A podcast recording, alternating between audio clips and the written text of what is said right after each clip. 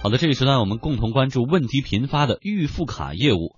央行又取消了一家第三方支付公司的业务牌照。央行网站发布公告，注销上海畅购企业服务有限公司支付业务许可证，终止其开展互联网支付以及预付卡发行与受理业务的资质，责令其退出支付服务市场。嗯。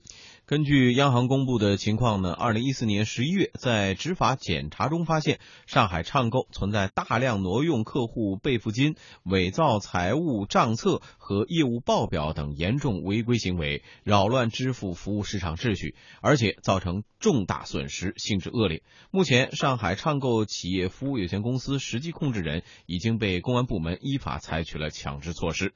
上海畅购成立于二零零六年十一月，二零一一年八月获得支付业务许可证，在上海市、江苏省、浙江省、安徽省、山东省开展预付卡发行和受理业务，并且准予办理互联网支付业务。上海畅购销售的畅购一卡通是经人民银行核准发行的多用途跨地区消费卡，提供两万多家特约商户，包括众多商场、超市、餐饮连锁店等等。事实上，早在二零一四年年底啊，就有很多持有畅购一卡通的用户发现，越来越多的商家暂停使用了。而发卡公司上海畅购当时则在官网公告，公司正在全力检测修复系统故障，自二零一四年十二月二十二号起，将陆续恢复商户手里的畅购卡。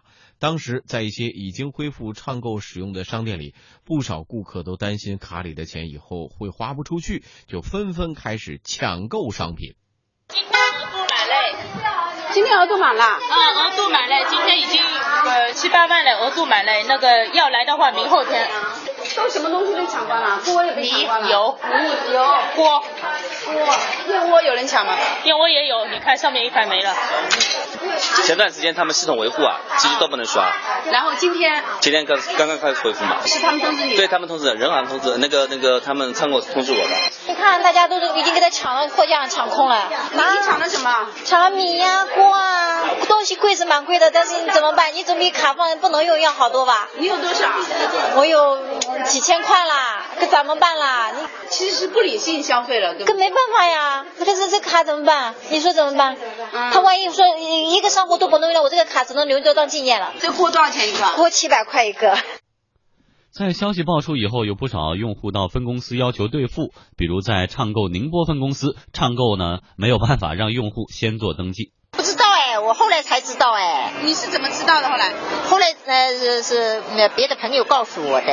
啊。他说是是那个唱购卡的别的地方不能用嘞。到我到那个那个超市去问过了，他说不行嘞，现在不能用，暂时不能用，也不知道没没说什么情况。那你这个登记了以后交给谁呢？他说交给那个那个呃里面的协警啊，人家戴着帽子的呢。是这样的。心里留很多。对对对。你是三张三千。我刚刚过来。啊，这是单位发的福利是吧？对，单位发的福利啊，本来是我们呃是给给我们就是说自己可以去选购的，现在好了，反而是不能用了，变成。那这这这个交上去关键是有用吗？有抱希望吗？不是抱很大希望。几张啊？你有？我有三张。几千？三千嘛。哦，就没用过，之前没听到。没用过，消息听到过了。欧欧尚有时候放开，有时候不能不能买了。如今呢，央行除了取消唱购公司的业务牌照，还指出预付卡发行本身是企业行为，对于唱购公司违规挪用备付金造成的持卡人损失，应该使用啊企业资产进行偿付。交银国信资产管理有限公司按照预付卡卡内余额的八点五折进行收购，是与唱购公司按照商业原则协商确定的，并得到人民银行和地方政府相关部门的认可。当然，是否接受收购是每一位持卡人的自主选择。那么，如果不接受收购的安排呢？可以按照法律规定和合约规定向唱购公司主张权益。所以说到这种商业预付卡哈，呃，大家平时比较熟悉的是某一家店单独给你发行的，比如说要去做头发，一定会逼你办张卡，然后存三千送你一千之类的这种。但是你像这样的某一家企业发行的，然后有很多个合作商户，大家就觉得安全性高很多呀。哪怕其中一家商户倒闭了，我还可以在其他商户这个消费。但是给你发卡方的这家公司如果出现了问题，那可就不好说。对，所以呢，呃，其实我们在北京呢，经常也能看到类似的这个卡。一个呢是各个大型商场，他们自己就发了一些预付卡。对。第二一个呢是也有类似这个唱购的这种卡，很多的商场啊、加油站啊什么你都可以用。尤其过年过节，什么招财进宝卡类似的这样的。对，那它原来最开始出现的这个本质呢，都是呃单位福利。从某种角度讲呢，是单位呢希望通过采购这个卡，能去避一些税，嗯，避一点点税。第二一个呢，送礼，对吧？嗯，这个送一个购物卡，送一个这个这个卡，避免走账之类的。哎，对，所以呢，相对会会容易一些。所以在这个里头呢，就产生了一个巨大的一个消费量。而这个事情的核心的基础呢，是说我的钱已经付给这家公司了，实际上，对，然后我拿着这个卡再去消费，而这个卡如果丧失了信用，我就花不出去了。对，那最大的问题在于什么呢？就是说为什么不能支付呢？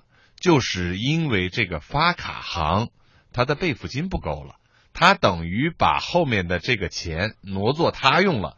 因为你预付呢，它就会沉淀大量的资金，沉淀的这个资金呢，每天在支付各个商家的这个钱，对，跟商家结算。如果你能平衡就没问题。比如说你发行出去十个亿的卡，每天呢至少可能有两三百万的一个成交，那你如果每天正常保证这两三百万的成交，这个商家跟你来结算，你把钱付了，那就什么事儿都没有了，不拖欠商家的钱。对。但是，一旦这个钱你不能支付了，那商家可能立刻就停了，说我对不起，不跟你玩了。嗯，而这个时候就是你看啊，他没有保证他的账上有每天刷卡的这个额度出现了问题，而大家又知道这个东西会出问题的时候呢，就会发生什么呢？抢队。对对，那每天的这个需要钱的这个量就更大。那这个恶性循环，恶性循环。如果他这个钱已经挪作他用了。短期的拿回来没问题，如果拿不回来，那就开始出现信用危机了。嗯，那像刚才提到这种消费者，目前肯定是呃哪家商户也都不能用，想进去报几个锅出来也都报不出来了。这个时候是接受的这种八五折，我给你折现，还是说我去主张我的权益，我要全价你给我赔偿？这个可能不同的人啊会有不同的选择。对于我这个图省事儿的人，你别折腾了，哎，你给我八五折，我我肯定就走人了。但是呢。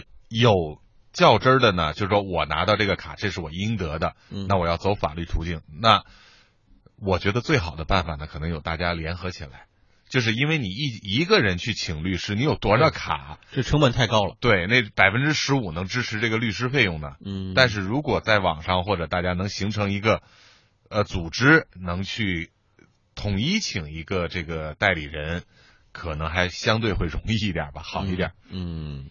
维权起来，我估计也不是那么容易的事情。对，你看，大多数是三五千块钱的卡嘛，嗯，百分之十五就是几百块钱，几百块钱肯定是不够请律师费的嘛。嗯，那我们继续来看啊，得益于呃对持卡人和商户带来的极大便利性呢。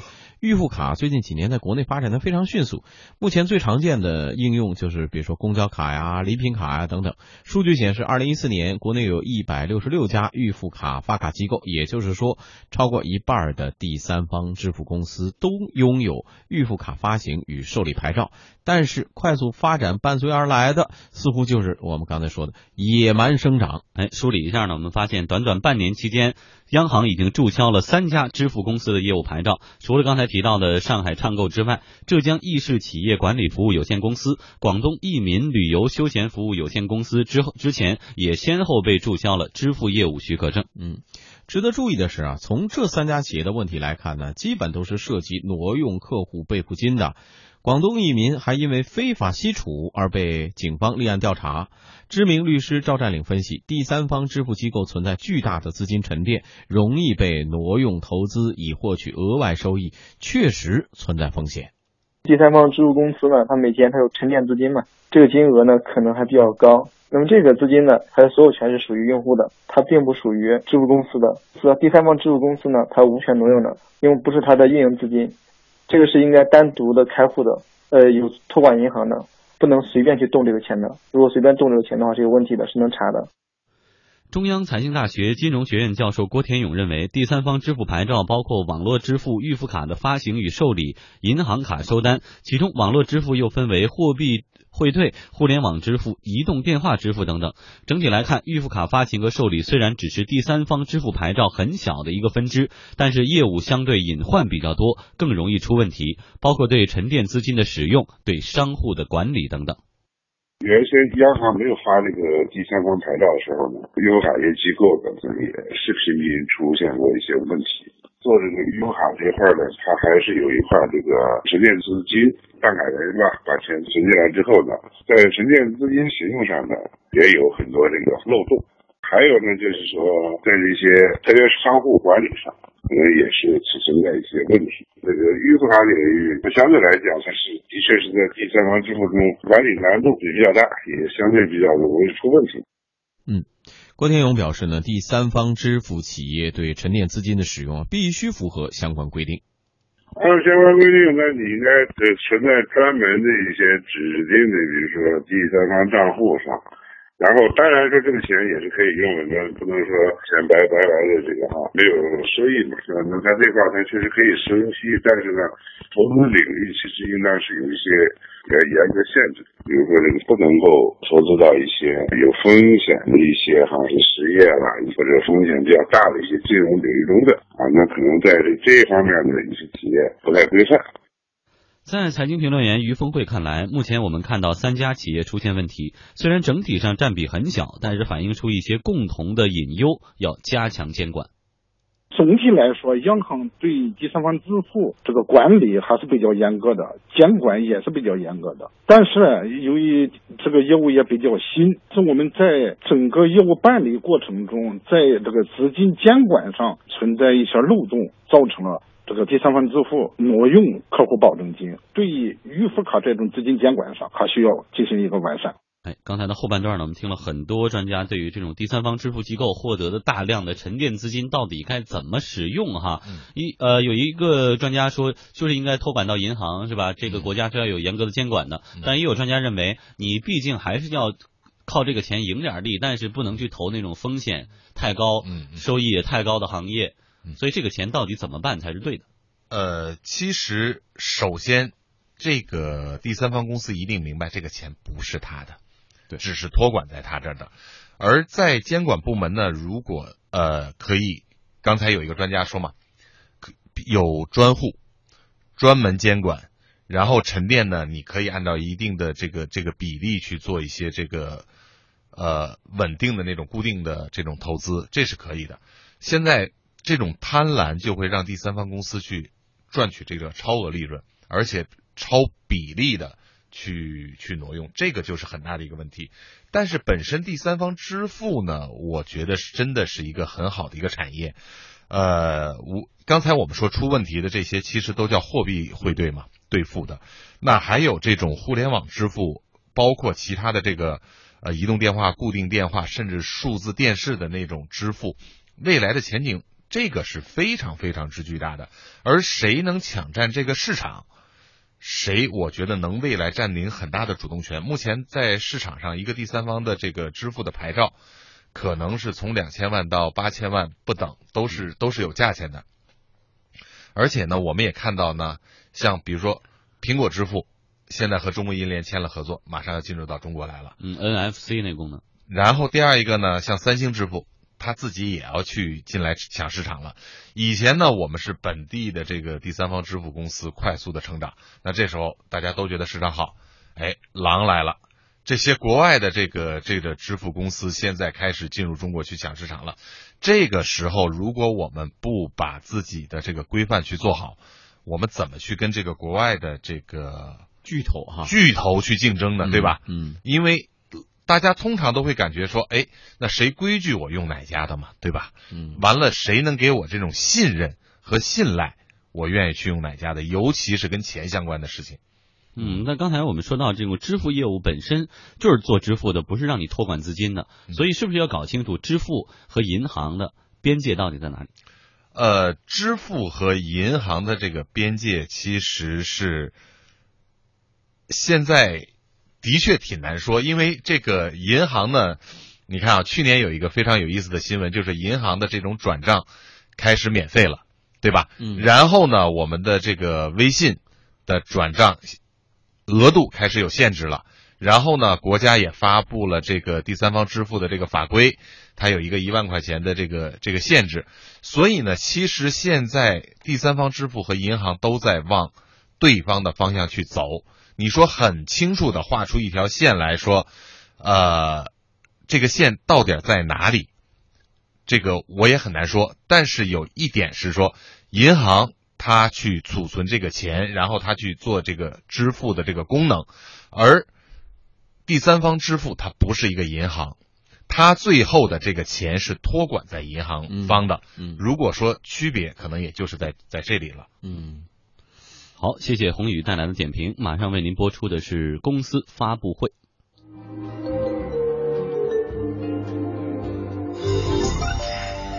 公司发布会。